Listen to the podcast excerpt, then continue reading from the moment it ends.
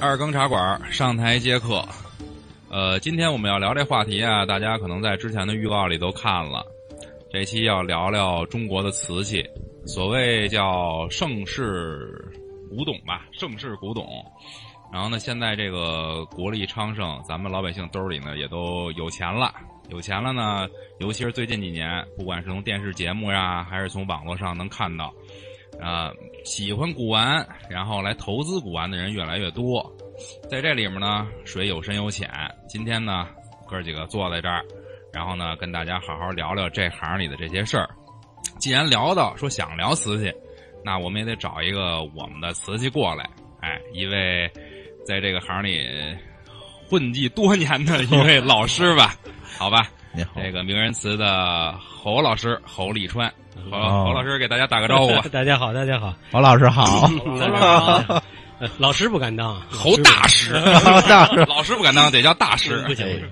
嗯，好，那我们几个主播也介绍一下，我是老丁，我是 David，哎，我是洋葱，我是王玲。好嘞，那咱们今天呢人又不少，咱们呢好好聊聊这期话题。呃，要想聊到瓷器，我觉得先得从这个瓷器的历史聊起吧。就是什么年代有的这个东西，这个东西它是怎么一个怎么一个发展的过程，直到这个呃做到盛世啊，到今天是怎么是发展过来的？咱听何老师好好给咱们说说说。这个也就咱也就瞎聊啊，就是他其实，嗯，说起来这历史一下几千年过去。咱就把这个很很基础的东西聊一聊，就是咱老说瓷器瓷器，这话说的是最对的。就是很多朋友都在说叫陶瓷，嗯，陶瓷陶瓷其实是两个东西，所以瓷就是瓷，陶就是陶。陶最简单的一个分辨方式就是八百度，是一个低温烧造，所以呢，瓷呢只有中国人才能做，就是咱们现在所泛泛所指的。为什么说中国到今天，嗯，就是我还。很自豪的在说这件事儿就是中国人在高温瓷上一定烧造的是最好的。就是你你要想说什么，这个这个国外啊，一咱现在朗朗上口的一些德国啊、英国的一些瓷器啊，就是说它是叫瓷，但是它可能可能是中文。它不像日本的瓷器，是不是也是把中国的这些技术它给拿过去来做的？因为现在日本瓷好像在世界上也挺知名的嘛。其实现在因为中国从咱们说这个元明清哈，从明朝时候就已经很开放了，就包括咱们说的为专为皇家做的景泰蓝啊，那么这些东西其实也都已经大家可能不管是人家是拿走的也好，还是怎么弄也好啊，但是它还是有这个这个流流通的这些东西，就是你不能说这个东西就是我们的，或者就是就是谁的，是吧？包括日本这一块儿，就所以呢，我就老说这事儿，就是。不在乎谁能做多好，是在于我们到底都在传承那个状态。是因为原来为什么这个这个大明的时候说顶着阵，说中国这个高温窑、高温瓷能做得这么好，就是因为你做的人多。光景德镇一个这个城市里边，你想想就几十万人在那儿从事这一件事情，所以这个东西是别人不可复制。到今天为什么这个？就中国的这瓷器这一块是能够传承到现在，我还是说必须广泛，必须让更多的人来参与进来，让更多人朗朗上口，能知道这件事儿。其他的其实没关系，就是我们以量取胜，我们一直在求量。就在这里边，我可以给猴哥来补充一点：咱们都说瓷器，瓷器啊，刚才猴哥说陶瓷是两个东西，嗯，那么瓷这个字儿，瓷啊，对，这个字儿是从什么时候开始有的？你知道吗？词这个字什么时候开始有词这个字的？是文字是吗？对，这个字啊，字啊，这还真不真不太清楚。词这个字比你那早得多。有一本书啊，叫《说文解字》。这个词这个字是从汉代之前，哎，就有这个字了。这个字当时叫什么？当时当什么讲？但是当时讲的不是现在咱们这个这种产品啊。当时讲的是什么？当时讲的是它是瓦器，这个字来解释为瓦器。对，瓦器这个字叫瓷，然后呢，还有刚才呃，这个猴哥说的或者说的这个关于瓷器的这些由来，然后呢，我一直想求证一点啊，这个瓷器到底是从什么时候开始有的？反正我看有些资料里说的是打商朝那会儿，中国就有瓷器了，但是那会儿可能是包括这个呃做釉的这种工艺啊，或者什么比较粗糙，它不是现在这种效果，但是那会儿就有瓷器了。其实它是一个大解释啊，这个具体到这个工艺里边了啊，就是可能今天能听到咱们这节目的都非常有耳福，就是在我认为啊，就是其实从商代是有这个词这个概念，但实际上还是在中温这个这个基础上，包括唐朝的，比如青花类的，就是它这个瓷的这一块儿，我们能您您得先，您先得这样，您先得给我们来个科普，因为嗯哥几个都是小白，把中温、低温和高温，您先给我们解释清楚了，是到什么温度段叫中温、高温对和低温？对对，这个在古代就其实咱说这个这个确实比较这个专业的东西了啊。可能我给大家就再简单一些讲一些基础再基础不了的知识，就是你比如说这个从这个从陶瓷，陶是从瓦刚才说到了，嗯就是瓦器开始其实是陶。现在说最简单的什么，就是我们烧的那个瓦和现在那个陶罐儿。那个是陶，那陶跟瓷的关键在于哪儿？是高温度的高低。在古代的时候，就是可能有开始说有瓷这概念的时候，大家还是以以灶啊，以这个柴烧的这种方式，他没有窑的概念的时候，就是中国人最聪明的是，他建造了一个屋子，这屋子里边用这个各种的物理啊、几何啊相关这种方式，它解决了温度均衡。对，后来这个屋子都变成哎汗蒸馆了，被韩国拿走了，没错汗蒸馆了。它可以让温度均衡，它可以解决这个问题。后来这个才能把温度一下烧到一千两百多度。哦，就是在现在能在记载里面，就是我们宋代的时候就已经能烧到一千两百八十度的，那它是用什么材料去烧？用什么？就是窑是我知道是柴窑，用柴柴火能柴烧。柴能烧到一千两百八十度，，对。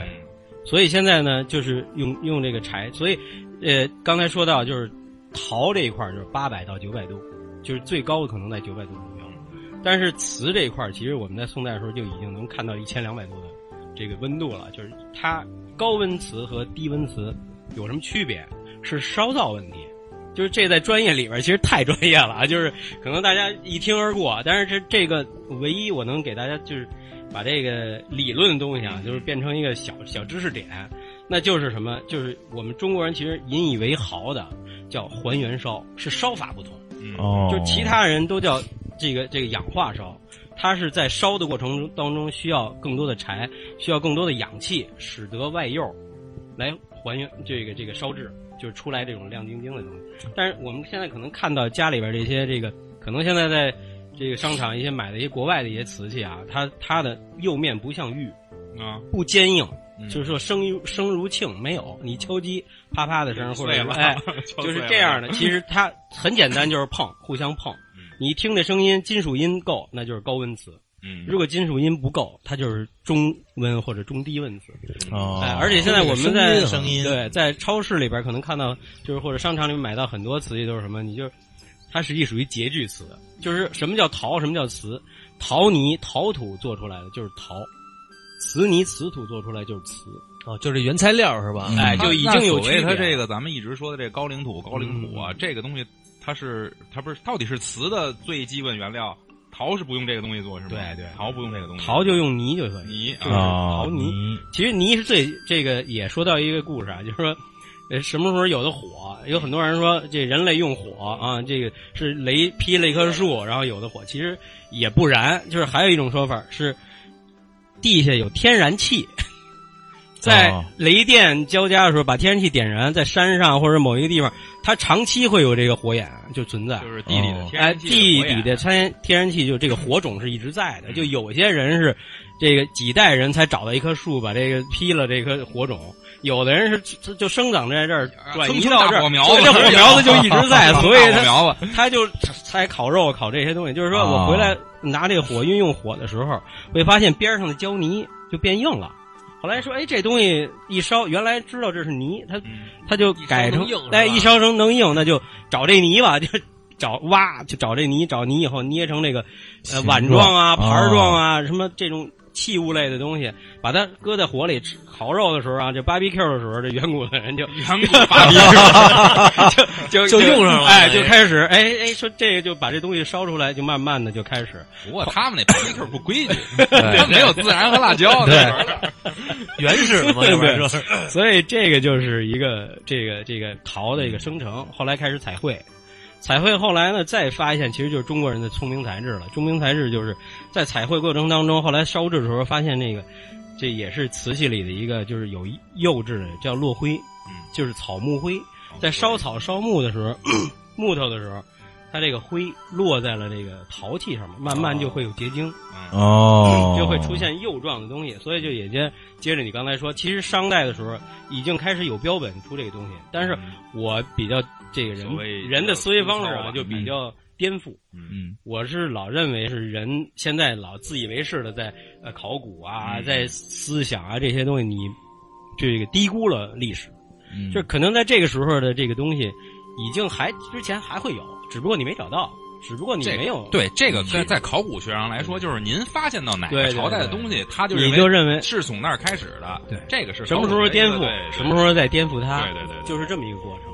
但实际真正说能达到高温釉，就是我们掌握很好我之其实对我之前看的时候，就是元明清再往前的时候，嗯就是到比如像东汉，嗯，到魏晋时期，就所谓这个工艺已经当时说是很成熟的一个工对艺了。对对对对就是当时就是比如现在咱们考古学出土的那些一些就是所谓叫古瓷吧，古代瓷器的时候，那些古瓷器的时候，就是做工已经方式现非常的精细了。做工非常的精细，然后呢，当时是有一个概念叫青瓷，对对吧？这个青瓷的概念，我需要您给我们说说青瓷这个概念这个其实就是一个发展史，啊。就是说我们说陶瓷啊，到瓷这一块儿，陶瓷是从陶刚才说了，从从胎土的这个质地到外釉的施造，都是一个过程。嗯所以这一过程当中，它没有分的特别明显，嗯就是可能在陶的基础上面，然后开始有的釉，然后后来呢，发现高岭土，高岭土就是细腻的土质，这个土质是非常非常细腻，像白面一样。对，咱们说到高岭土，就必须说说高岭土那个产地，最好的高岭土产地。其实我就刚才说到比较颠覆，就是高岭嘛，就是景德镇嘛，它就是本身是两块儿，一块儿是是因为它周边啊环境它都是松树林哎啊，高岭森林土是从景德镇那块儿是从什么年朝代？元代是吗？它一直对都都在都在开采。元代啊，对，哇，那还是年代非常久远了。厉害，它只是因为一个老外在那儿发现了这个东西，起了这个名字。就其实到现在科技这么发达了，就是 全世界应该在这个地层之内，这个这个气候都能达到这种土质。都都有。也高陵有嗯有很多土矿，嗯，就是包括内蒙也有很好的高陵土矿。哦对，既然咱都聊到景德镇了，聊到高岭土了，那我觉得不得不说说呀，在他们这个景德镇，好像在景德镇，应该是在景德镇出现之前，嗯，中国有就是现在在这个拍卖市场里特别特别知名的所谓咱们瓷器行业里的五大窑，嗯对吧？嗯这点我是非常感兴趣。然后呢，想让猴哥这边好好跟我们说说这五大窑的事儿。而且这五大窑我特别看了一下，我看了一下这五大窑这些资料啊，有一点特别特别的奇怪，就是五大窑里。河南特别，河南产的这个这个这个窑址特别多南南宋南宋在河南这个这个窑址特别多。对所以说您跟我们说说这五大窑的这这几个窑。因为这个瓷器这一块它的成本很高，嗯然后它呢，其实在我这儿说呢，就是上得厅堂，下得厨房，嗯。所以在厨房阶段就是盘子碗，哦。就是这种，这是咱们讲日用器这个这一块儿，所以真正当时在瓷烧瓷的过程当中，能达到瓷器这一个这个这个水平上来说，只有皇帝啊或者是一些大门大户才能定制干这干这个。其实咱现在想那个拍的所有的这个电视剧啊，或者电影也好看，咱宋江哈、对，这个梁山 梁山好汉用的都是，它属于陶器，陶碗儿它都是粗瓷大碗，就是喝完了就酒啊菜了。都可以菜一菜啪啪的声。对对，但是在那个同期，能像你刚才说到青瓷，嗯就是它已经是官窑器了，就是哦皇帝才能烧得起的。所以这个瓷器真正在中国历代都跟着皇帝走。就是他所谓这个，就是比如像啊汝窑啊、官窑啊、哥窑啊、钧窑啊、定窑，所谓这五大窑，它这五大窑分这个就是供给的人群吗？还是说这五大窑同时都是首先供这个御用啊、供皇家呀这些东西呢？还是它基本都是就是以这个官宦跟皇家为主，啊？其他的呢就有一些就是因为汝官钧歌定到极致，全都是这个高端的。能给到这个，为什么能传承啊？就是我老开玩笑说这事儿，就是从咱们解放以后嗯才没有这个，之前全是砍头砍出来的。就是所有我们刚才说的窑神啊，在景德镇供的窑神都是，就是叫要想穷烧红，烧狼红，就是烧颜红颜色，就是你有多少钱没用，就是你只要烧红色，就有可能烧倾家荡产。只有请国力，就是红色，当时狼窑红怎么出现的？就是也是这个传说啊，也不知道是真的是假的。咱说这窑神的这块儿，就是一直在烧，都没烧成，都没达到皇帝所想要的颜色。最后说算了，我这窑我就直接跳进去 跳了，就差这一把火把我烧了就没事了。结果跳进去以后就烧成了。哦，所以这个也是说明，就是说 这些攻克这么多的难的东西，包括像咱去故宫看到那个慈母啊，那个八十公分高。那慈母上面就是一个大赏瓶，里边所有瓷器工艺，乳冠金戈定，然后然后包括这个粉彩、斗彩、五彩，这个这东西现在没地儿找去了，已经。他就是就是为什么说咱说现在就是作为一个中国人，我老说 China，对吧？你既然这是一个中国人，你要在国内你也得知道你自己祖祖宗的东西，包括这个出国以后，咱现在跟国外交流这么多，你在一个。外国人那咱说洋人的这个这个心目当中，你连什么是 China 你都不知道，对吧？咱还跟人在拼说，哎，我们那个人一说，哎，我的这个这个大英的这个瓷器现在什么什么样子了？我们古瓷怎么怎么好，咱就没话了。因为什么？我知识不够不够，嗯支持不了我。但是就现在说到这儿，就说给大家提供一下古瓷的东西。那为什么古瓷现在它的致密度还有包括现在卖的那么好？就是因为 它的这个 胎。胎土的密度高啊，因为胎土它不够密，它能找到的高龄啊，或者他的这个这个炼泥方式不够不够好，就是没有嗯。没有到极致，所以他要把骨粉，因为骨粉磨成粉很细腻嘛，用现在的方式，所以加到这个这个瓷泥里边，让它烧造的时候会变成很密度很高。哦，但实际大家不知道，在景德镇在。在景德镇古法的这个这个，咱们说炼泥的方式里边，方法里边有很好的方法，炼高白泥，就是练这个高岭土，会比那个骨粉的还要好，就声音啊。的这种科技还是对对对对，就是在这里边呢，就是这五大窑里边，我当然也看了一些资料，我特别想就是。跟您求证一点，就是所所有的我看到的一些资料里吧，一些文献里显示啊，就是这几大窑里，现在传世最少的是钧窑。对，说这个钧窑至今已经在无法复制了，这个这个东西。其实，其实也也，这个东西怎么说呢？就是也不然啊，就是因为现在高科技啊，我老认为人类在科技方面在这些是进步的，只是我们没去。去做。现在其实，在对 你们可以让猴哥给你们讲讲拍卖会的事儿，你就知道，你就知道这个这个不行，这这个不行，这还是有一些要要给别人饭吃的。这个我我说这个问题，就是说，其实钧窑、钧瓷啊，现在也已经在改，这个就等于解放以后，有人已经恢复了。包括这姓一个卢老先生，卢钧的一个一个恢复的，也是在河南。嗯嗯，他的钧瓷已经已经恢复的不错了，但是具体能跟古法就是能到底有什么问？因为颜色对吧，器型，然后包括它的质地也基本上和宋宋钧差不多的这个这个内容都有。那 但是说我就说这个真正说，呃，包括秘色瓷，现在也有很多，因为这个包括景德镇啊，包括一些这个咱们说这个瓷。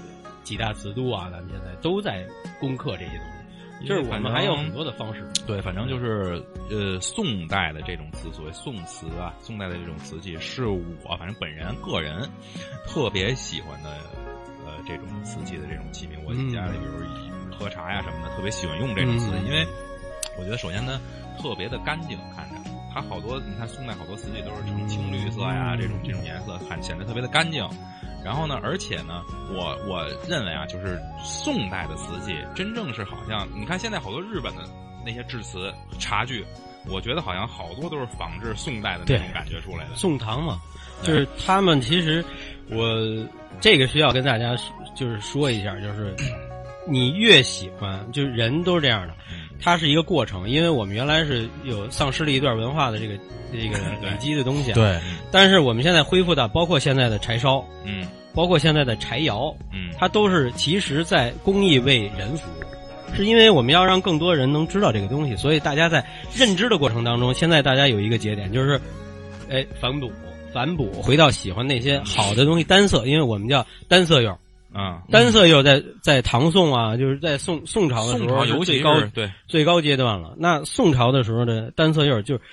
其实它是最难的，就是尤其像我们普通的老百姓也好，还是我们普通爱瓷、爱玩的、爱古玩的人，都最好有一个认知，就是越是单色釉越难，嗯。你必须要对单色釉要有了解。嗯。从它的质地、工艺到它釉色的选釉料的选择，到入窑的方式跟温度的掌控，这个都是需要你了解以后，才能真正品鉴一个单色釉的东西。嗯。哦，那通过单色釉，其实现在我觉得特别好，就是文化复兴啊，就是单色釉现在大家都都认知，包括喜欢，就偏青啊、影青啊，嗯。对吧？刚才说梅子青啊，嗯。就包括秘色瓷从法门寺这地宫挖出来了，就那个其实是真是绝代的绝代的。东西，就是可能比宋瓷还要绝，因为哦。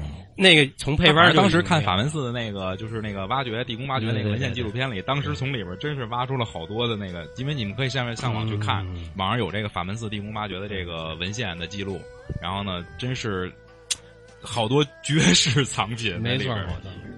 所以这个东西为什么说大家要要要玩儿这东西？我就做这个窑也是，就是因为原来从小都是说家里说古玩你鉴定啊，哎对你要聊从小，我必须得是这个故事，你们必须让猴哥好好给你们讲讲。哎，猴哥是三代传人，哦，从清朝开始三代传人，可以烧制窑器的，这真是匠人呀！我就是大国匠人工匠哇，厉让猴哥害厉害好好给，你们讲讲这三代的历史。反正第一次我听完了以后啊，震了，我多喝了好几瓶酒天哪！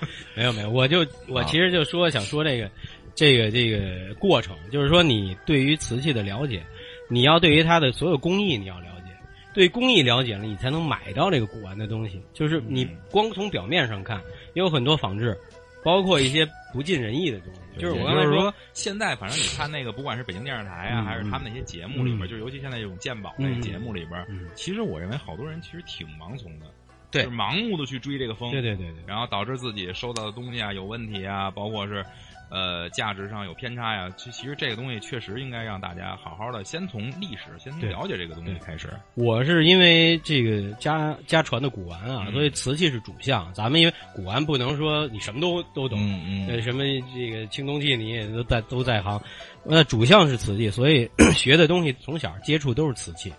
但是就是因为你看我传承下来的时候，我已经很相对来说很很内行的了解一些基础的知识了都，我还不能够确定，我还要去再研究它的烧制方式，还要去景德镇，还要看这些呃化工啊，包括这个力坯啊、拉坯啊、烧制的烧窑的温度掌握呀、还有历代的这些，因为呃，在景德镇就是现在很少有人认知啊，就是可能经过这两年的这个传播，大家还还都知道了，可能有一定区别。但是陶跟瓷的区别，包括紫砂，就是现在可能看我有一个紫砂大师，从嗯制泥，然后到拍制啊等等等。人不是说现在紫砂假的假的多吗？它其实有那么多土。其实我老说，不在于真假，不在于新老，就是只要工艺到达了，你就有收藏价值。如果你能在最临界点的时候收到一个最合适的东西，那你就是赚了。对不在乎说我非要收一个明代、唐代的东西，啊那都已经说不好听，橘子扒了哈，是不是？大问、大裂、大鸡爪纹，你你几万块钱买回来有意义吗？没有意义。你不如收一个当代比较不错的东西，你看着它烧的，或者说你对它鉴定等等一切也好，你能传到子孙。我觉得这个是现在人的一个对一个对对不盲目的哎，不盲从它，所以要要知道这个东西是，就是刚才说的技术问题，就是我们可能一个紫砂大师可以从做泥、做壶到烧制都他一个人来做，瓷器不可能，瓷器一件就是其瓷器有七十二道工艺，嗯七十二道工艺归结到大类也得有七八大类，说你再天才，你在七八大类一个人烧不出来你一人干不了，就是你这一生只干这一件事儿就足已经足够了，在瓷器。所以我们知道瓷器有几个 几大块儿，那一个是制泥，制泥是一大块儿。他刚才说到的就是用祖祖辈辈传承下来。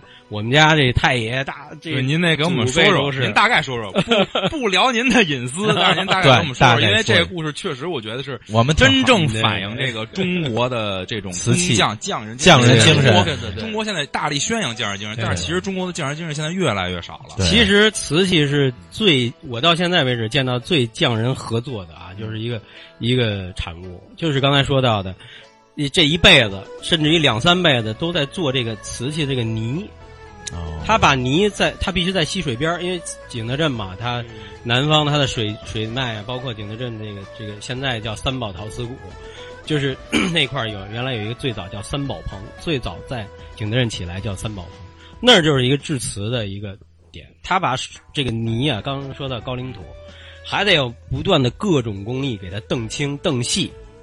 把这个石头砸啊，把这个土质砸成最细的，像白面一样。多少道工序是吧？再说说那个是七十二道工序，觉得挺多的了。但是做制泥这一块还有很多工序，哦所以这是你刚才说到了。再往后说，这泥成了，那怎么办？就得有拉坯的师傅，就成这个器形的这个师傅。那这个师傅也是传宗接代往下去。古时候是什么？因为这是吃饭的本事，他是这个等于说。妻儿啊，老老小啊，甚至于带徒弟、带外甥、带侄子、带好哥们儿的儿子，就有点像相声的传承，哦就是这么去带，但都不往外传，就是每家都有每家的好东西。那大家都各自在家练功，就是同样，咱说中国现在说起来，就是为什么这么牛，就是那时候大明的时候哈，咱往海外出口那么多瓷器，这一拉坯，那时候没有没有那个就是这种。手工的制式的东西，那你也是师傅，我也是师傅，咱家都有自己传承方式，自有自己的手法。那怎么去能让它又既统一，对吧？又有个性，然后还能一做做几千件，一做做几万件。因为当时反正猴哥说的这个，就是从这个瓷器出口这块儿，这块儿呢也得给大家普及一下是怎么着？是外国人、西方人开始了解，开始了解中国瓷器。呃，是在应该是在这个十不是是十三世纪，十三世纪的马可波罗游记里边记录了大量的中国瓷器的这种文献，呃，西方人才了解中国有这么一种东西。当这个瓷器在西方非常就是就是卖的非常好的时候，需求量非常大的时候，瓷器可不是一件便宜的东西，是一个相当昂贵的奢侈品。十六世纪的时候，在欧洲，瓷器跟黄金是等价的，对，相当值钱，相当丝绸瓷器。对，其实到了那个咱们所说的海上丝绸，就丝绸之路啊，就已经是往后了。其实最早的时候，咱们那个还是陆地的丝绸之路啊，跟往欧洲往那边去贩卖。就它其实因为这东西很易碎，对哦，所以能运出去有损耗，很很大损耗。不光说生产的问题，它运出去也很大损耗。而且在那边都是王公贵族啊，这种就是很奢侈的，他才能拥有这么难得来的，恨恨不得死多少头骆驼啊，背着这东这这一件东西才回来。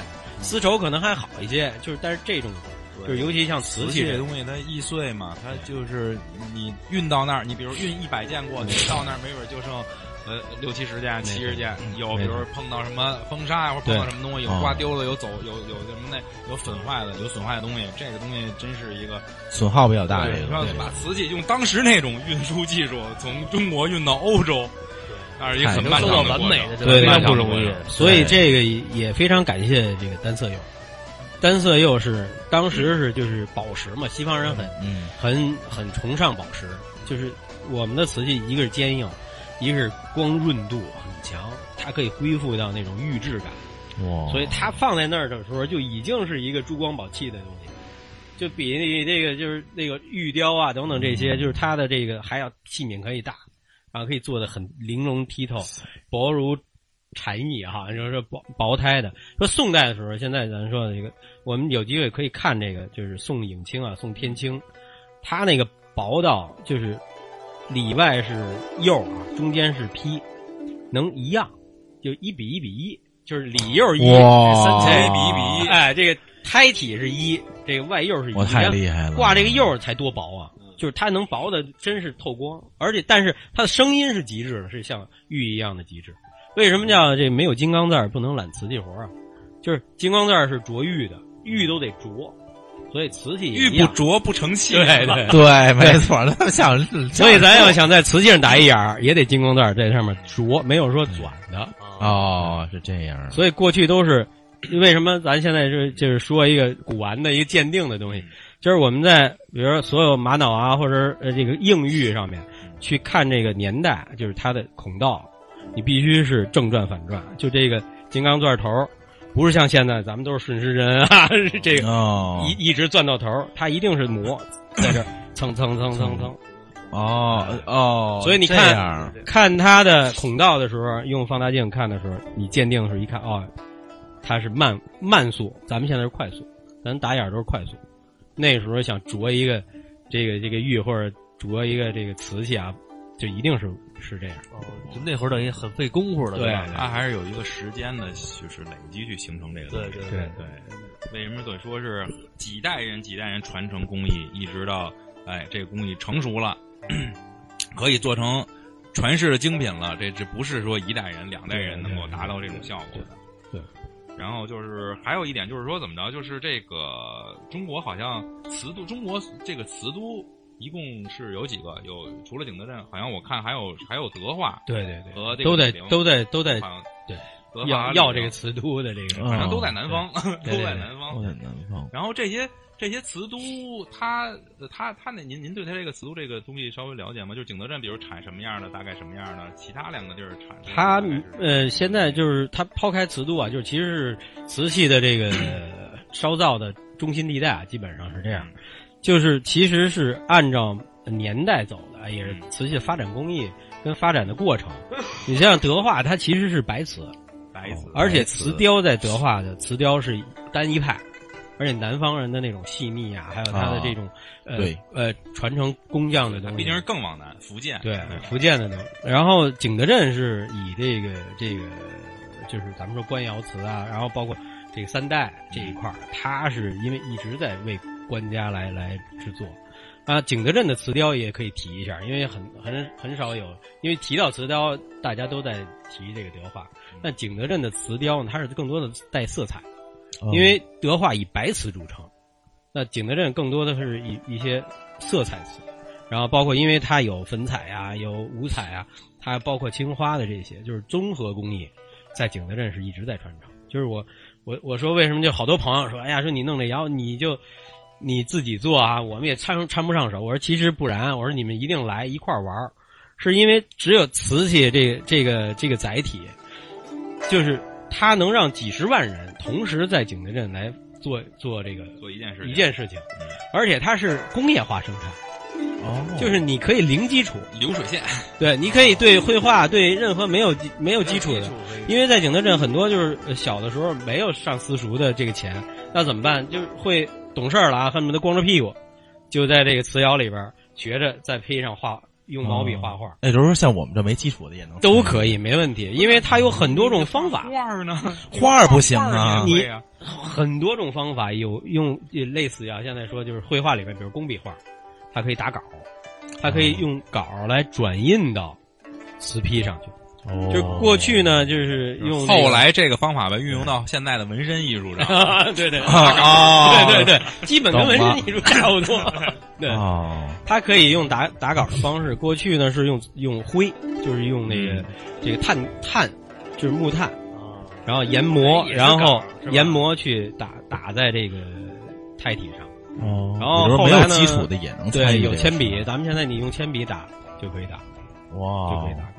咱们了解了这么多瓷器的这个历史，还有它的分类吧。那、接下来呢，有一个很重要的环节，得让猴哥给说说这个瓷器的这些关于行里买卖呀、鉴定啊这些故事。因为我觉得好多人听瓷器，现代人都比较直接嘛，他听瓷器，他其实更想听的是这块儿。嗯，为什么呢？因为这块儿他直接能涉及到他买到好的，买不到好的。我这个就是给给大家简单的就是说一说，再再简单的普及几个知识点，就是这只能从知识点上，因为你要完全了解它，一定就是要要有一段时间。但是这些知识点呢，就是我刚才说到了有七十二道工序，那每一个瓷器它的各道工序都是有各自的这个呃这个这个技技巧的，包括它的材质的运用，嗯就是你对它要先了解。就刚才说到的这个呃，可能制泥可能跟咱们太远，咱们不需要从鉴定制泥，但在泥质我们要知道，哦比如说呃，这个我们电视上老看到的就胎质疏松这个词，这为什么叫胎质疏松？所以那怎么鉴定它？刚才说了一个听声音，嗯嗯、声音只要疏松就是啪啪，哦就是声音低沉；只要是致密，它会越越白，很白哎，声音会像磬，会就是音点会特别高，就是就是没带着瓷器，就没法给大家听。撞撞对，要不然我一般就是讲讲课的时候都是带着一下，你一碰瓷儿，你一碰你就知道了，那个声音的这个基准就特别的高。哦，所以从胎质上看，就是刚才说的练泥，如果练泥练得好，高岭土它是高白，一个是白，一个是密，就这个是是一个鉴定方式。我们为什么说这个鉴定师一看就先翻过来看底足？因为就底足是有能看到胎体。但是哦不知道能不能说啊？他有就是底足是上次为您说的，刚才说的宋 宋之前，他叫支钉烧，嗯就是在窑里边，他就支了几个钉儿，在底下呢全挂釉，就在这个钉子的这个尖儿上接触这个这个盘子瓦啊，这个这个器物，所以呢，可能就是烧完以后，就这个钉的这个位置没有这个胎，所以那你靠什么？就是声音，哎，这个就是一个鉴定方式。再再往后就是看这个，咱们咱们说的就是说看它的器型，嗯就是立劈这个呢，其实就是我觉得这个器型这东西实在是太难拿捏了。这东西好都有自己专门的那种独特的器型。嗯，是，但是你要真涉及到这个买卖来说，这种器型你自己真的很难把握，这真得是靠眼力，对看得多。你。你说这个太对了，一个是就是一定要去看好东西。我们讲就是为什么从小这个长辈儿啊，就是就上课时就得说你不能瞎看东西，要练眼睛，就是你哦不能看不好的东西，就是一眼少不少不看。嗯就就是这个东西，只要就是你一定去博物馆啊，这种就是真的是好的、嗯老的这种东西，为什么要过眼？你在眼前看的全是官窑的器型，这放了一个仿制的，或者放了一个这个猴哥说这东西，侧面证明他们家里好东西不少。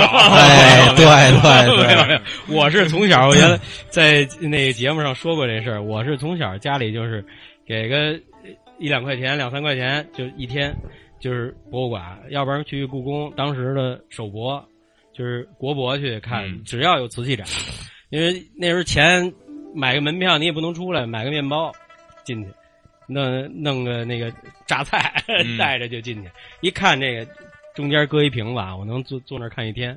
哦，就是你必须得养眼去看每一个细节的东西，包括对历史的知识。对，我为什么说喜欢这个东西？就是大家其实通过这个，延伸的东西很多。哎，通过动手，通过动脑，然后其实在这个过程当中，你会了解，就咱们聊天都一样，你会了解很多细节的东西。你再看那个假东西，就一眼看就能看假。哦，嗯，所以，如果其实我倒我倒不排除，就是排斥这个高仿，就是如果这个人这个仿制的人，他能够给你仿到你几乎跟原作一样的时候，这个他一定有价值对。这个东西现在也听人说过嘛，就是咱们不说它的买卖价值，但是说就是现在这个高仿工艺确实有就是原底加这个后后现现现代仿品的这个就是原底啊加现代仿品组合嘛就是组合这种做法，这真的是完全肉眼难以分辨以假乱真的程度。这个其实就是我说就是一个我们所说的这个名词解释，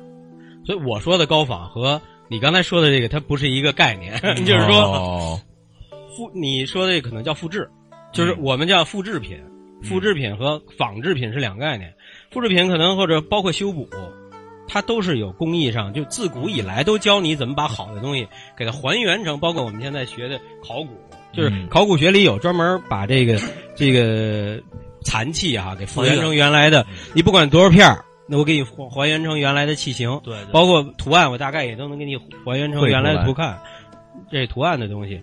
所以，但是我说的这个高仿是什么？就是完全我从从零到零到有，除了你用碳十四查，对吧？你用相关的这个这个考古技术去查它，它的一查你肯定它是新的。嗯就是说，嗯但是你从视觉上或者其他的方式上，你可能看它几乎在工艺上是一致烧的是好东西，哇塞，对，它一定是好的猴哥说的这个是仿呃叫什么高仿，我说那叫骗人。哎那是偷鸡取巧也也不能算。就所以我就说这个里边就一定在古玩里边要有一个界定，就是说，其实，在古玩行里边，我我这得得通过你们这个节目，我得得重申一下这个，就包括给古玩行这个正个名。其实，在古玩行里有一定之规，就是大它有规矩的。嗯在规矩里边说，你在你的同样的年代、同样的这个质地、这个价值上面，比如说我们买到了，我认为它值三千，对吧？但是我三百嗯买的那叫捡漏，对，但是我不能卖三万。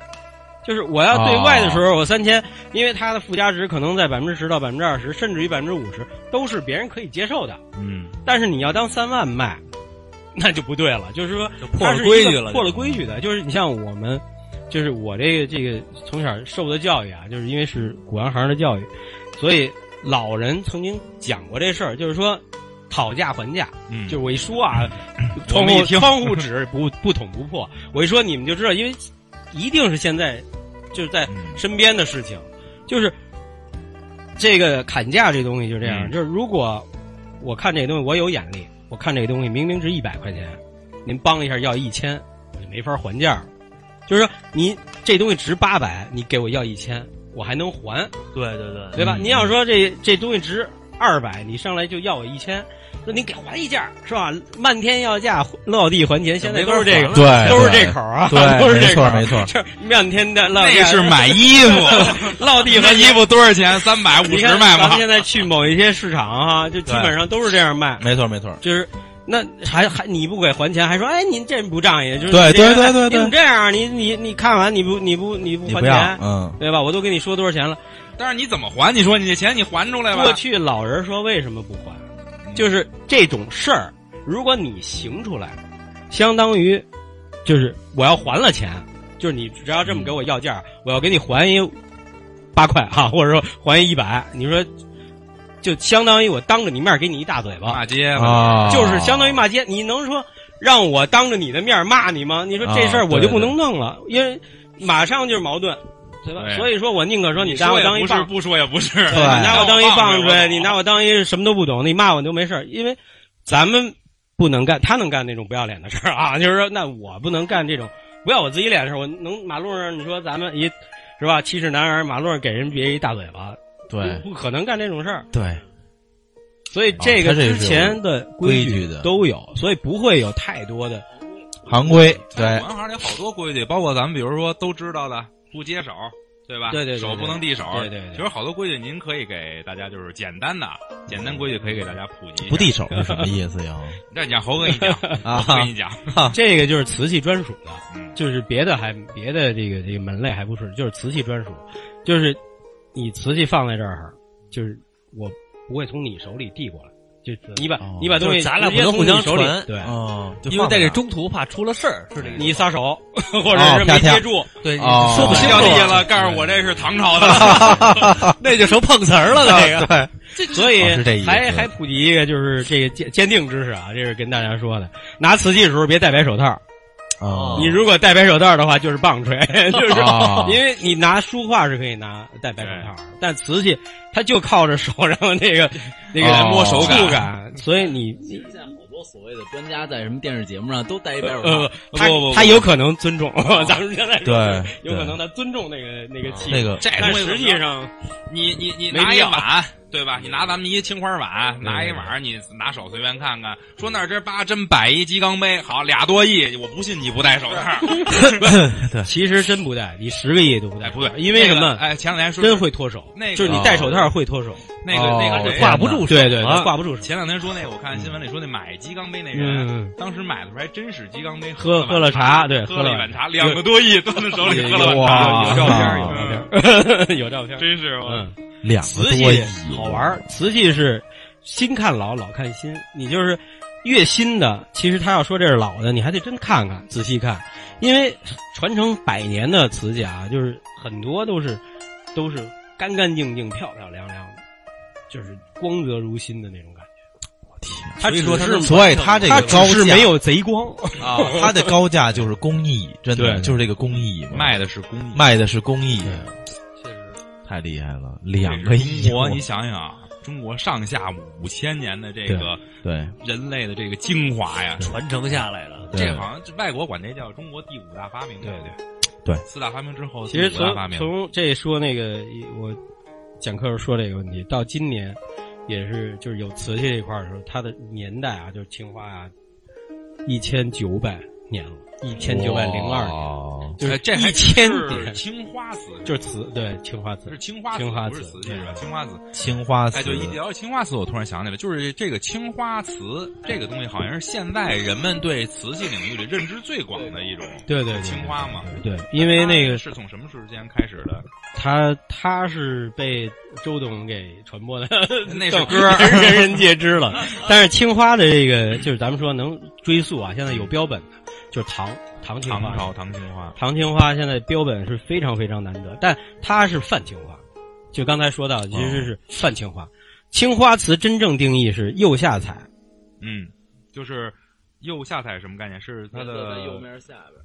对底对，没错，没错，没错。这样解释了，我懂了。聪明，颜色在下边。其实这个还有一个就是说，它直接接触胎体，就是真正的釉下彩青花瓷是直接在胎体上绘画，嗯，然后，一般都离窑很近，因为它挂釉以后啊，就离窑越近越好。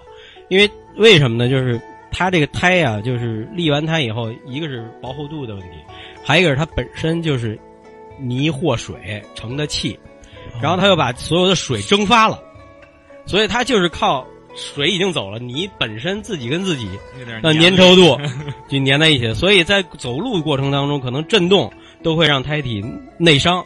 哎呦，所以青花瓷的这个这个这个保保保存啊，就是因为它是釉下彩，它是最大的还原。就是我们刚才说到，就是在釉呃这个这个在胎体上面，瓷器里面在胎体上面施色，最早的就是除了单色釉，我们刚才说到就是青花跟釉里红，哦，就只有青花瓷和釉里红，就是青花和釉里红是在胎体表面的，在釉下。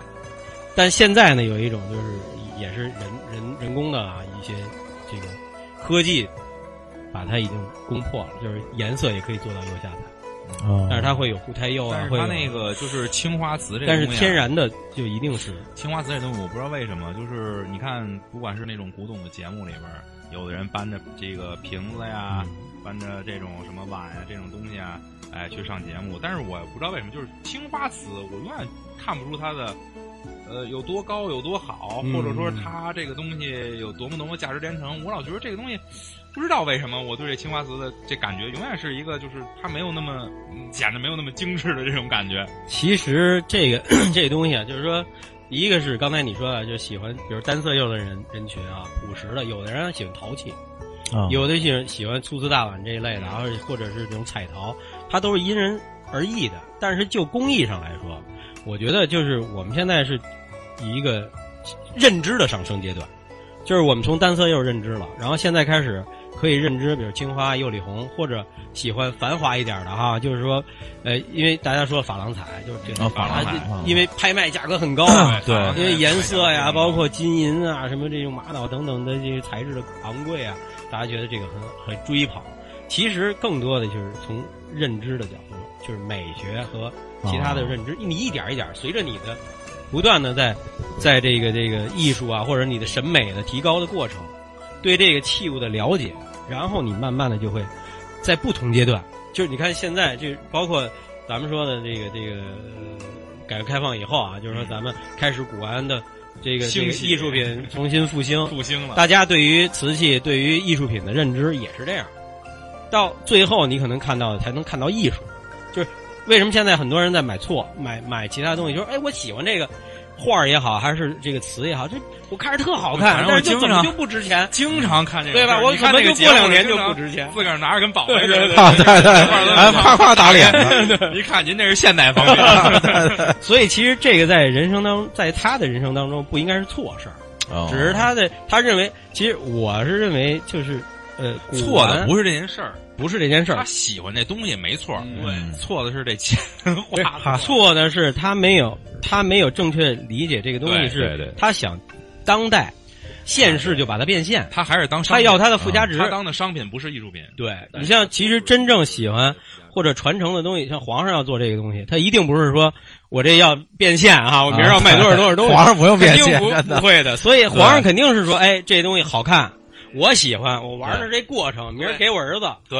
搁宫里边或者送哪大臣是一面儿，对，他一定是这种心理，他不会说，哎，我做一东西啊，砍了多少人头，我要挣钱我值 钱卖去。所以这个心理就是我跟我身边很多朋友都是，你有闲钱，可以玩古玩，可以玩艺术品、工艺品都行，甚至于奢侈品，就是你享受的是这过程，嗯，在购买呀，在研究啊，是吧？在掏钱的爽快感哎嗯你这种爽感，你赔了都没关系，你砸了都不怕。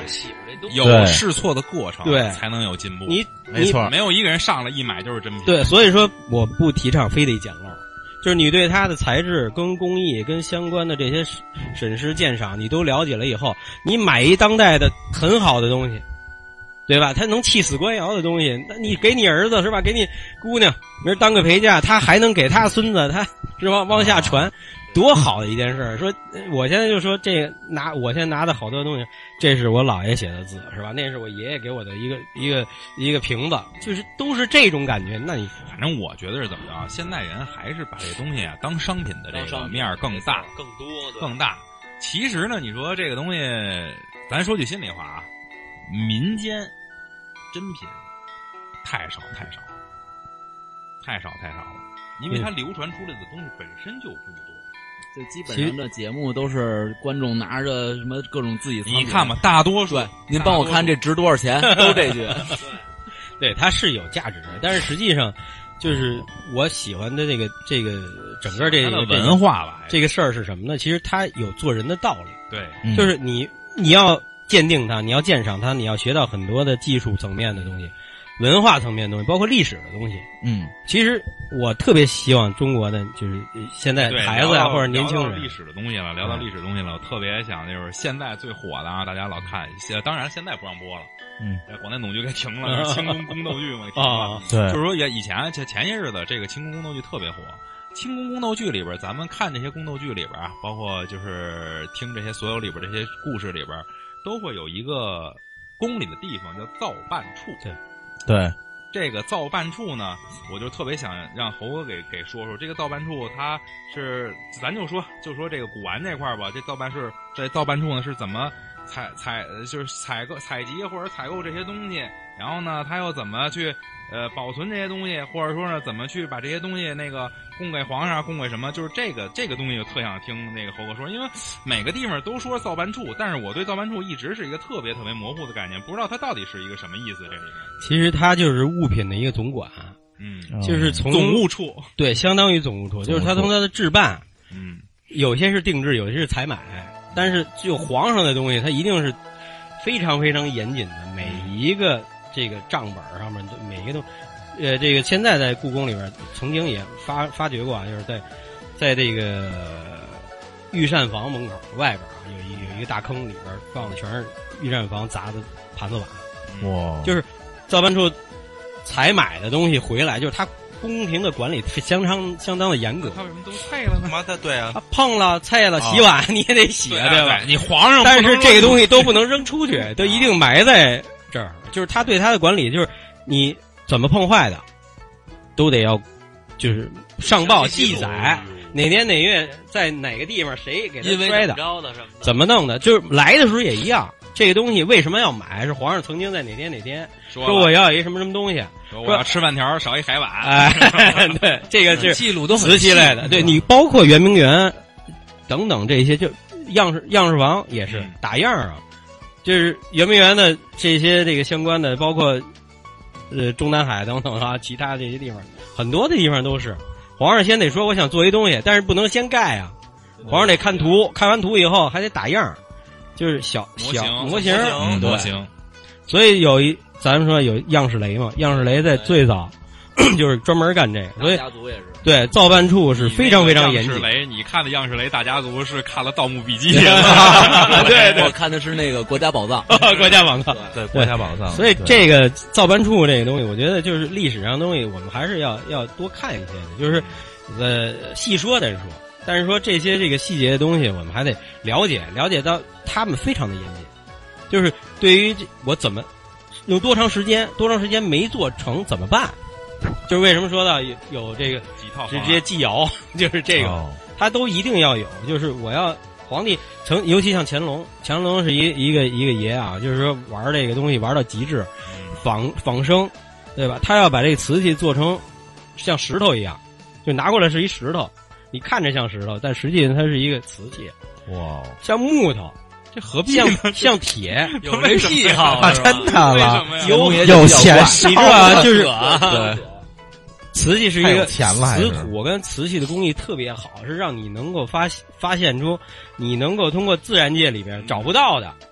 因为有一些，就像咱说画画，你是再创作、二度创作。我看这棵树，我觉得这棵树挺好看的，但是我要想把它画成艺术品，我还得把某一些枝得砍掉给。砍掉，但是我不能砍树去，我肯定是在绘画当中我把它剪剪掉剪接住。所以说这个东西就是这样，我可能在太湖石里边，对吧？或者一些玉器里边我没找到，就是但是我老看着那块别扭，我又不想给它磨下去，对吧？这因为这是一纯天然的鬼斧神工的东西。对，你像咱们说买那个这个这个这个琥珀哈，这东西有皮子，但是皮子这个地方这长得不好看，它容易碰。但我又不能能给它磨下去，一磨下去这皮子又就伤了，嗯就那我怎么办？我可能就用瓷器，哦，哎，去解决这个问题。因为而且你像用木器，木头它本身就是硬木还好一些，但它又开裂，对吧？所以它的雕琢它也对所以小木头，对，他就干这个事儿。所以这个工艺里边，就包括他们造办处啊，就是就就整天研究这个。就是说，那我们很多都其实它也承载了很多的这个创新，是吧？再造这些的，对。就是管政府采购的。对对对造办处真的比现在政府采购难办。对，真的是他关键是别皇上要什么呀？关键他砍脑袋，对对对对对，真是过去这个好，这个因为因为因为烧窑啊，因为这些给皇上提供这种皇家御用，真是死了不少人，死了不少人死了不少人。哎，然后咱们那个当时就是说一提到皇家这个事儿啊，就是说提到瓷器，这个还有一点我想给大家补一下，就是。呃，我想我一直也挺关心这事儿的，就是这个瓷器上什么画儿是给谁，大概给谁用的。就是这点，我相信你看见这些东西，就是将来你比如你看这些东西，一看哟，这个画儿画一个什么，比如这个这个瓷器上面这个这个这个画儿是什么东西，你就知道这大概这个瓷器是原来是谁在使用啊，或者说是一个什么级别的东西。它就牵扯到这个这个分类了啊，嗯就是其实审美分类，它有些就是瓷器这个画，我们叫画片儿啊，嗯。就是这个画片儿分几几大类，人物啊、山水啊，然后花鸟啊，它都是几大类，然后就是皇家御用，比如说就这这个画片只能皇家用，龙的也有有，那不可能光是龙，所有东西都是龙。它其实是也是认知的东西。你像比如说像这个，其实不只是在瓷器上应用啊，它泛泛指在这个皇家和民用这个区间里边儿。就是皇家里边有很多东西，就是这个可能这个说起来就多啊，嗯就是但是我可以举一两个例子。你比如说这个，咱们说神鬼啊，刚才说《盗梦笔记》这块儿，说 皇上辟邪不辟邪？十八罗汉就能到皇上那儿吗？十八罗汉永远到不了，到十七罗汉。降龙罗汉不可能在皇宫里边见着，哦，对吧？对对，所以说，对所所以说，皇上辟辟邪靠什么辟？也请一钟馗吗？那不肯定不可能。你说老百姓是拿钟馗老百姓请钟馗，对对 对皇上说用伏虎罗汉，所以皇上供的时候供伏虎罗汉。哦，所以所以你没看见过说故宫说皇上说呃一过逢年过节。请一财神回去啊，烧，但是但是皇上不供财神吗？他肯定也得求财啊，对吧？对对所以皇上是什么？就是善财童子。啊，他也也供，就是观音的，也侍奉观音的善财童子是善财童童子是到哪儿钱到哪儿。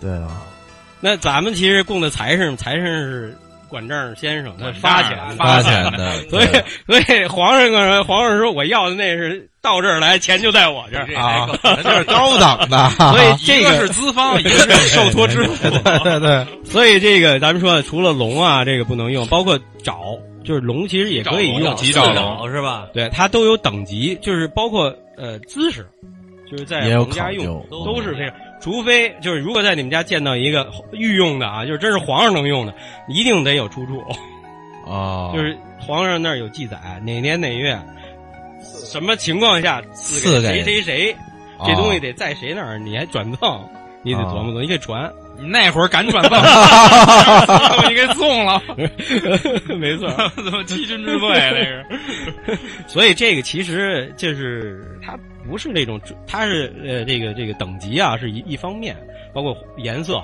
对吧？黄颜色啊等等这些，它都是等级制度。但是很多呢，它其实还是这种就是礼数的问题。哦，就包括今天我们去这个这个就是故宫啊、什么景山啊这块儿看也是一样，就是颜色。我儿儿子问我说：“这个黄色的是最最厉害的，这瓦都是黄的。”我说：“不是，那蓝色是最高级别，天坛是蓝色的。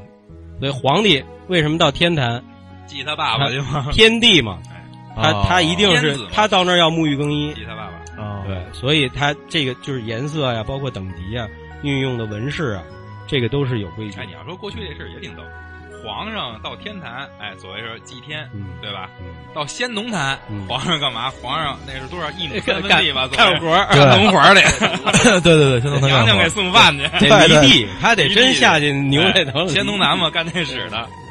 对，挺有意思，挺有意思。然后我还想再听，咱们想再听猴哥说说什么呀？我听猴哥得说说，刚才猴哥来的路上跟我说，咱可以放开了，不只聊瓷器的东西。猴哥跟我说了，说他想当年就是，比如说不管逛潘家园 还是什么，有好多特有意思的事儿。这点也可以让猴哥给聊聊，给咱们讲讲。嗨，这个现在都没了，这地儿，这地儿都没了，快没了。嗯，我是就是小的时候，这个比较小啊，十十来岁的时候，家里就开这个古玩店。然后就就是耳濡目染的，那时候小时候就被很早四点多钟就踢出来就去去赶这个鬼市。什么时候？早上起来四点多。早上起来。哇！那时候没有现在的潘家园，就是是在潘家园的北侧啊那条街的那个角上，因为它这个东边就是朝阳，西边就是崇文，就是你这个当时是工商过来的时候，你就跑这边来就没人管。也对 就马路中间这条线就是他们的界。后来是因为有这种集市开始出现了，我以为就是后来有了联合执法了。对，联合执法那自那已经有潘家潘家园了。这后来是怎么回事呢？就是因为这个问题，这个工商才开始有叫跨界执法，叫联合执法。就是我朝阳这地界是在这儿，但是我可以过去一百米执执法，就是你跑你我能逮你。就是两边可以互互通，所以那个时候就被这个轰出来。我那时候小啊，家里不缺钱，你你你让我这么早出来干嘛来？背个书包，然后里边放着堆瓷器，各朝各代的，你还得背。您是上那儿？您是去那儿？您不在那儿？我在那儿摆摊儿啊。哦，在那儿摆摊儿啊。家里边有店，但是让我去摆摊儿去。那就是练去 练呗。现在知道就是练你嘛，但是你要没有那时候，你让我让我背唐宋元明清，那我。我肯定不干了，是不是？你死背书本的事儿，我肯定不愿意干这种事儿。所以那时候就是你为了明天不至于卖错了嘛，对吧？那你而且家里真给您真东西吗？真的东西啊，是真东西，是真东西啊。实际那你你万一要就是赔了，卖赔了的，对，你都背着呢，所以你赔了，那你那你你的问题。所以但是你就得背啊，你这一书包里边至少得几十件儿，大大小小的一大堆。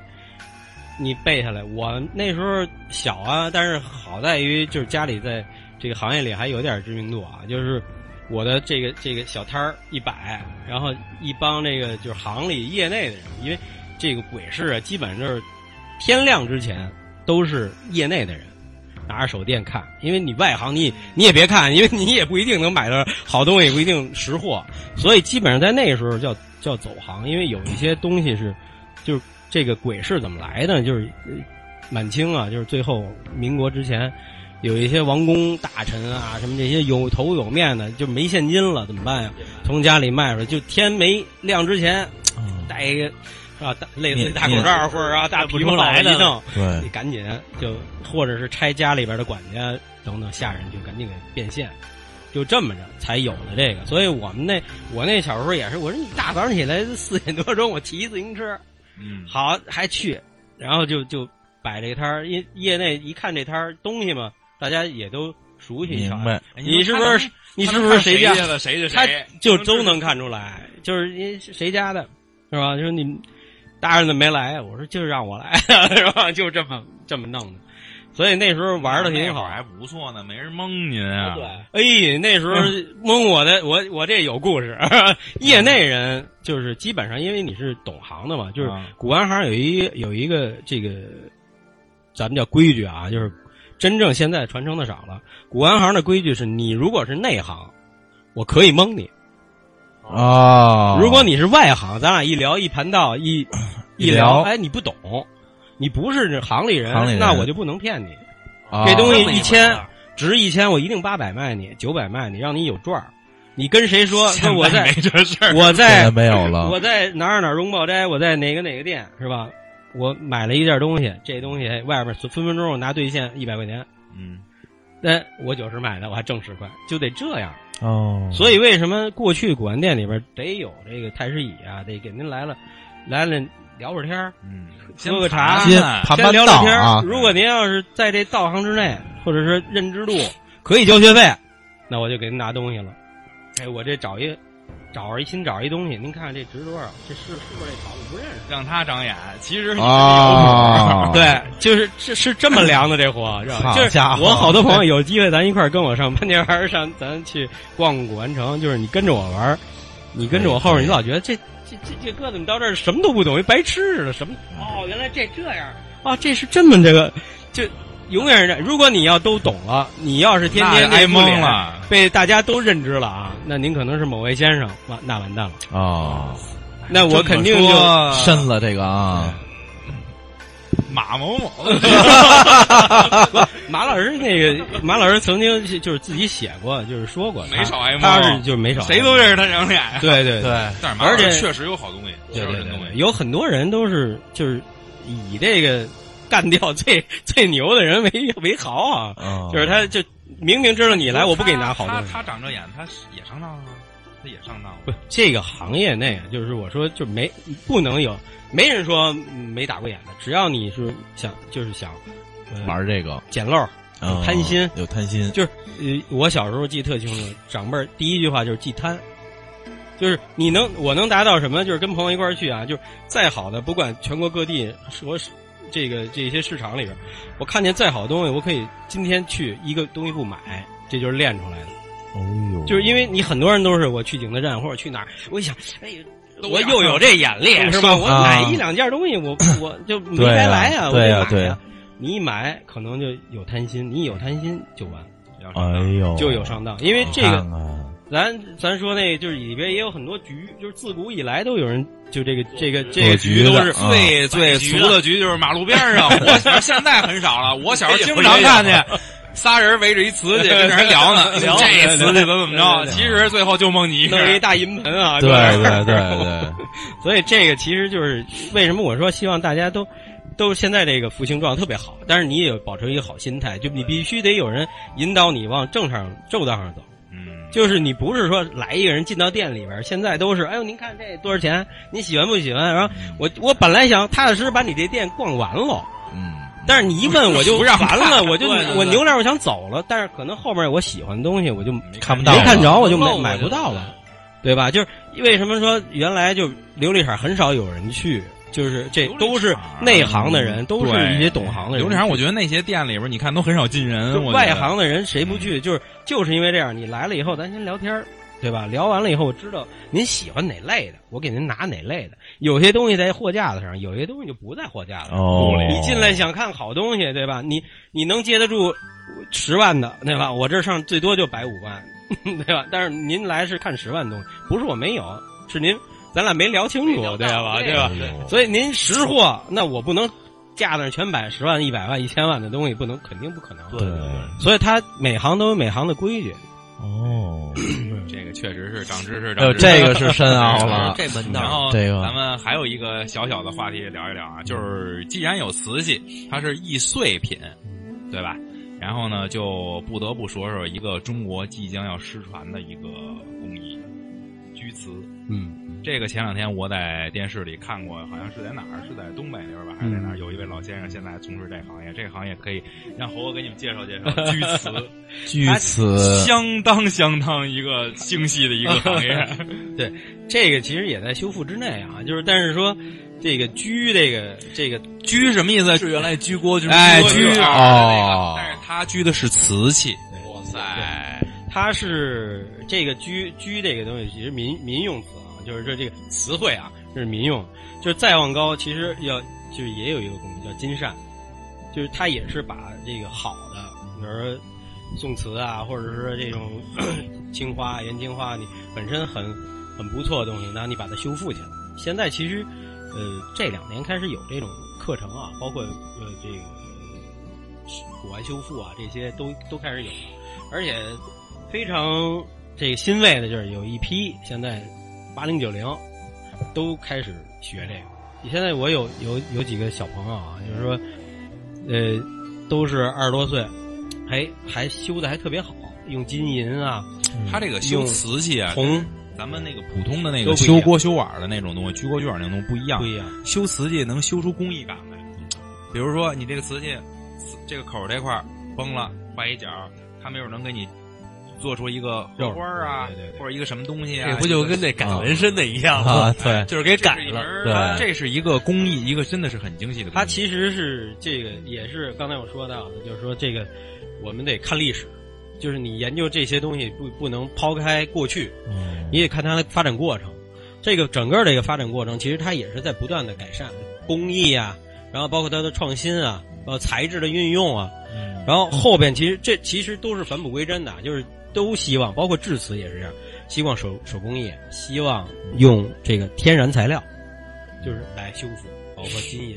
那其实我老觉得就是刚才您说的材料的更新嗯和这种工艺的更新，那么好多就是说，这像古代的一些精品的这种瓷器，就是说现在再也做不出来这个样子。所谓的现在再也做不出来这个样子，是人的手工的退化嘛？就是说现在它是就是这种就是这种机制的机器制造的这种东西越来越发达，而不是我手工的这种东西也许已经失传了，是这个意思吗？其实我个人这个我我个人认为啊，就是因为我也回答过别人别的朋友问的同基本同样的问题，就是说我觉得呃不牵扯到这个问题，包括我们跟法国的一个一个论坛聊的时候，法国的艺这个艺术家他设计师也是设计什么这种奢侈品，嗯，呃首饰啊或者是奥迪啊什么这种，啊，对对对对，类类似这种，就是也提过这个问题。他认为你中国的按照现在的年轻人都不不干这些了，都不愿意做手手工的这种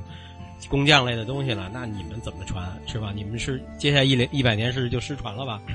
但是我说我 我别的不了解，但是瓷器我还是很了解的，因为这么多多道工序，每一个人现在在景德镇的这些手工艺的仿古类的这些技师，每个人掌握着一个一门一技术，他是一个团队，他几个人来做这个东西，他就基本上失传的可能性小。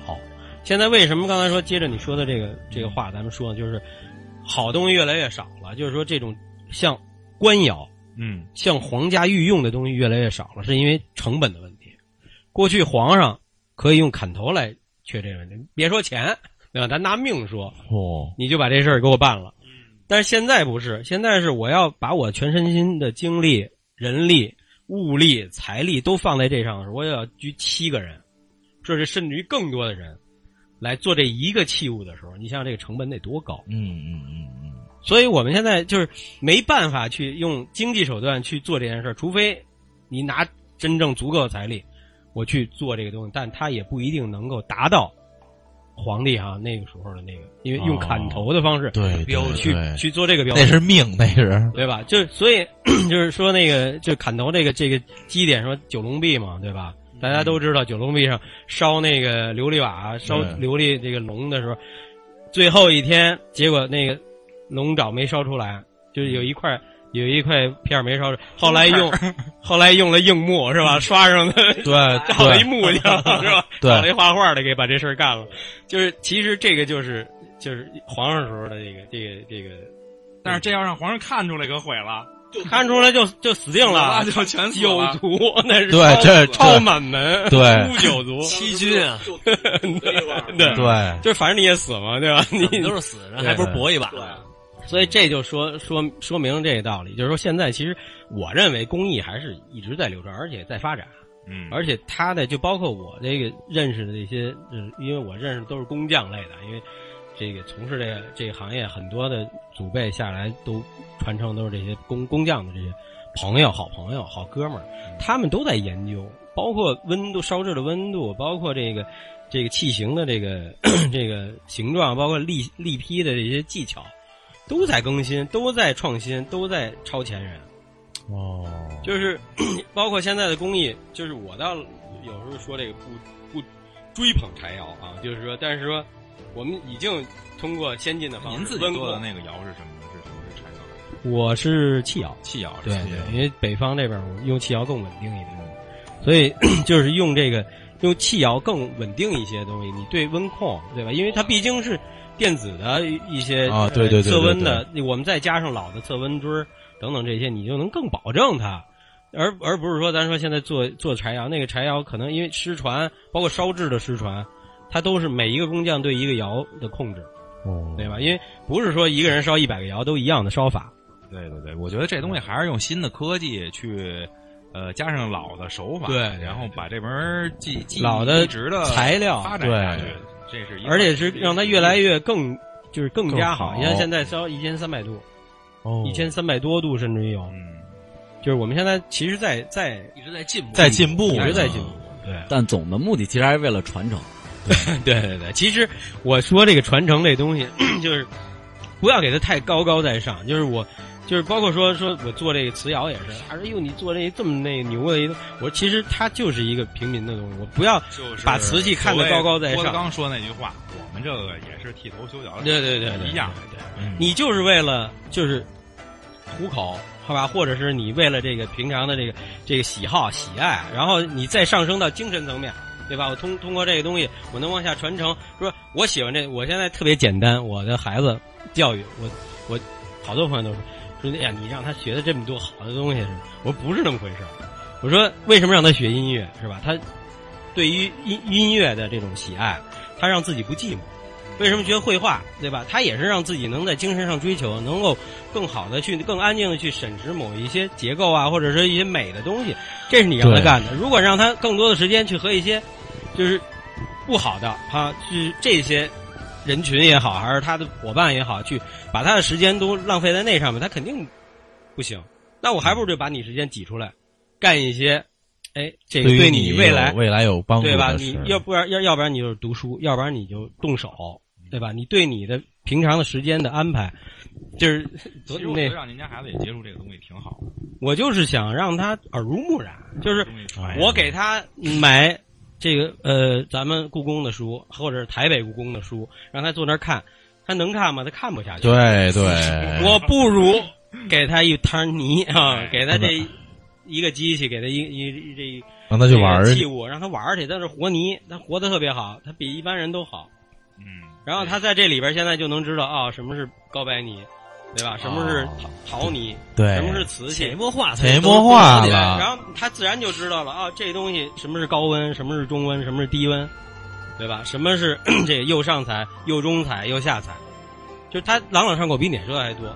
然后包括瓷器和其他的应用，包瓷器和玉器的、瓷器和呃木器的相关的这种应用，他就得知道这托儿，我这个好瓶子，我就不能放一个柴木托儿，对吧？我就得黄花梨、紫檀，哦这就串起来了，对对吧？他对这东西了解，就刚才咱们说到，就是鉴定的这一块儿你对历史不了解，你就不知道这个瓶子原来人是从井里打水，它底下就是带尖的这个器物，后来就不是河里打水的，就是平底儿，平底儿了，嗯，就是它在不同的区域、不同的阶段、不同的人的不同的民俗，对，在马上它就是扁壶，对吧？对，在对对咱们这儿就不是了，没错没错就，是你对它的了解，他可能通过这一个点，他触类旁通很多的东西，然后他有许多想法。他说：“哎呀，这东西是不是应该那样？”我说：“哎呀，我觉得你说的对，但是咱是不是去这个去图书馆或者博物馆查查资料，对吧？你考证一下，他就怎么就烧不到一千一百度，对吧？他怎么大家都知道这八百度到九百度，但是跟一千度就不就差一百度吗？现在说烤箱一拧就一百，这一百度就上去了。但是你就古人的那个状态下，你怎么能把这东西弄上去？就是那种，就是我有时候说到瓷器的时候，那种由衷的自豪感。就是刚才说到一千九百年，什么概念？对对，你在这历史长河里面，一看有多少国家兴亡？对对对对对对，就是在这一千九百年当中，那么多个国家都没了，那么个三个朝代了，对都已经没了，在中国还在延续，在做这个东西。而且刚才说到这个这个瓷窑，就是我们得想那么往前啊，咱不说一千九百年，咱说九百年前，这瓷窑的这个这里边这些几何哈，这些这个物理现象，包括这些这个这个调配天然的颜料，有我们说讲到那个青花料嘛，叫氧化钴，就是它用了一个矿物质，画的时候是灰色或者是棕色，这个这个青花料，它石头等于等于是一个石头状的东西，把它。对，这烧造在一千多度以后，它是变成了蓝。哦，变成了蓝。对，所以就这些东西，你就发现，就是中国人，你你，这真是偶然可以碰到，没问题。但是你让他总结出来，让他传承下去，高度文明，这是那会儿。对，就是你觉得，就是你作为一个 China 的这个国人自豪感。对 China 这个事儿啊，China。前两天我在那个，这这当然咱闲聊啊，咱闲聊。这咱们都知道，说 China 是这个中国的意思。对。然后呢，它也是这个就是瓷器的意思。对。但是呢，现在有一个就是听到一个特逗的一个不同的说法，就是说这个 China 呀，为什么中国叫 China？它其实跟瓷没有什么关系，说是当时这么说啊，跟瓷没有什么关系。说这个在不管是在英语里还是在法语里。还是在这个拉丁语里，还是包括这个这个佛教的梵语里，说这个 China 更是因似于什么？因似于中国的秦。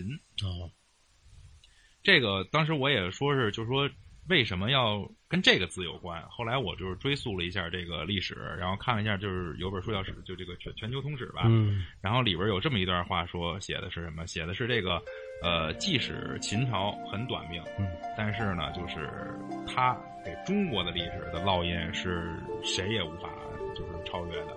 所以说，China 也有这么一层意思，就是音译过来等同于中国的秦字，嗯哦，这么一层意思在。然后呢，今天我看时间也不早了，嗯，猴哥 也说的都说累了，都不说累了，可以可以，非常高兴。今天时间不早了，然后呢，我们做这些节目的意思呀，是为了什么呢？不是为了让您听完猴哥这节目，您上哪哪儿怎么长眼，怎么买什么去？咱把这话再说回来，哎，让您学习这个古玩的知识是为了什么？为了它后面的文化，对，为了把文化中国的这些好传承下去，传承下去，而不要把它肤浅的看成一种商品，对，一种在市场上流通的商品，在它背后的文化才是咱们中国五千年真正沉淀下来的一些好的东西，一些好的知识。是，哎，大家多去关注文化。哎，少一点买卖，对 对对，没错吧？对，好，今天特别感谢猴哥的到来，然后呢，谢谢您。呃，大家有时间呢，也上猴哥的名人祠去，没事烧几窑，玩一玩。好的好的，欢迎欢迎欢迎。然后赶明猴哥也给我们定制一个二更茶馆，专门的，必须的，必须的，给定一酒壶，酒壶给酒壶，好吧？好嘞，谢谢猴哥，好，谢谢您，好，拜拜，再见。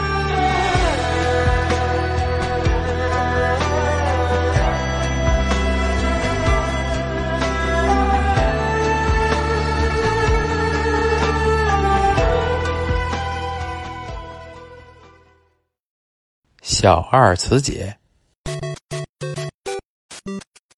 还原烧有技巧的让窑室缺氧，使窑火从土胎与釉水中抽取氧元素的一种烧制方法。高岭土，一种非金属矿产，因呈现白色而细腻，又称白云土，产自江西省景德镇高岭村。釉下彩，瓷器釉彩装饰的一种。